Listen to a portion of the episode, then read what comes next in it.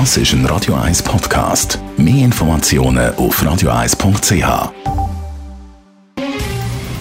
Der Finanztag auf Radio 1. Verstehen, was Menschen und den Markt bewegt. In Zusammenarbeit mit der Zürcher Privatbank Merki Baumann.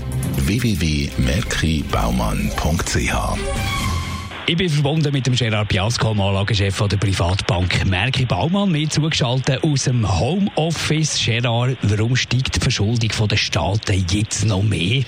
Ja, das ist eigentlich das wichtige Thema, das nirgends groß thematisiert wird, aber wir werden in den nächsten Monaten, Wochen und vor allem Jahren einen enormen Anstieg von der Verschuldung sehen. In erster Linie bei den Staaten. Warum bei den Staaten?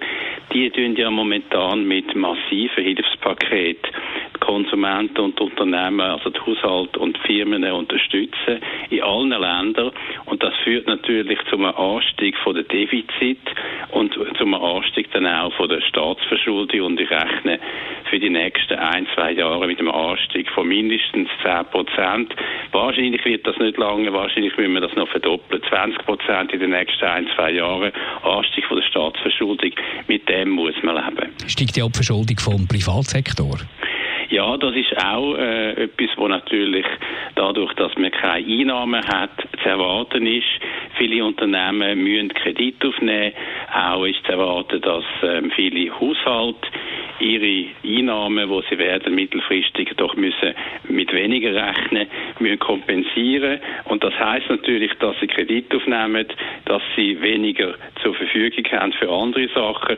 Ich nehme an, dass die Unternehmensverschuldung nicht nur bei den kleineren, auch bei den grösseren Unternehmen ansteigen wird in den nächsten Jahren. Und natürlich auch bei den Haushalten muss man damit rechnen. Also insgesamt Privatverschuldung, die am Zunehmen ist, weltweit, wird noch mehr zunehmen. Was sind die Konsequenzen daraus heraus?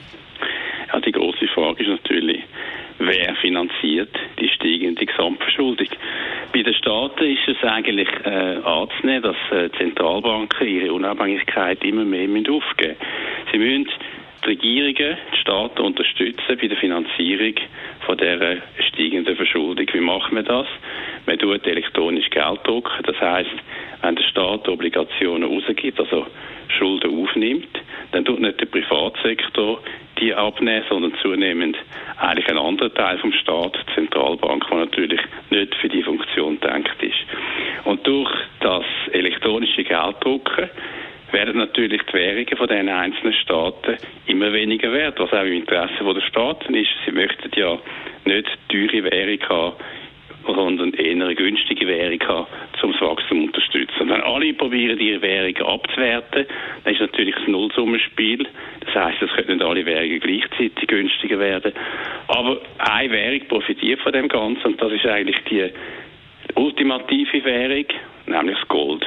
Durch das Ansteigen von der elektronischen Druckerpresse vom elektronischen Gelddrucken steigt eigentlich der Wert von Gold. Und es ist eigentlich anzunehmen, dass das, was man das Jahr gesehen hat, noch wird weitergehen, nämlich dass Gold mittelfristig profitiert.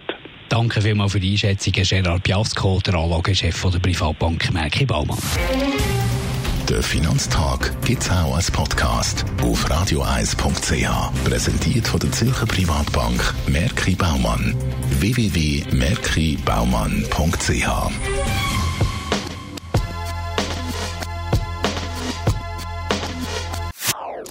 Das ist ein Radio 1 Podcast. Mehr Informationen auf radioeis.ch.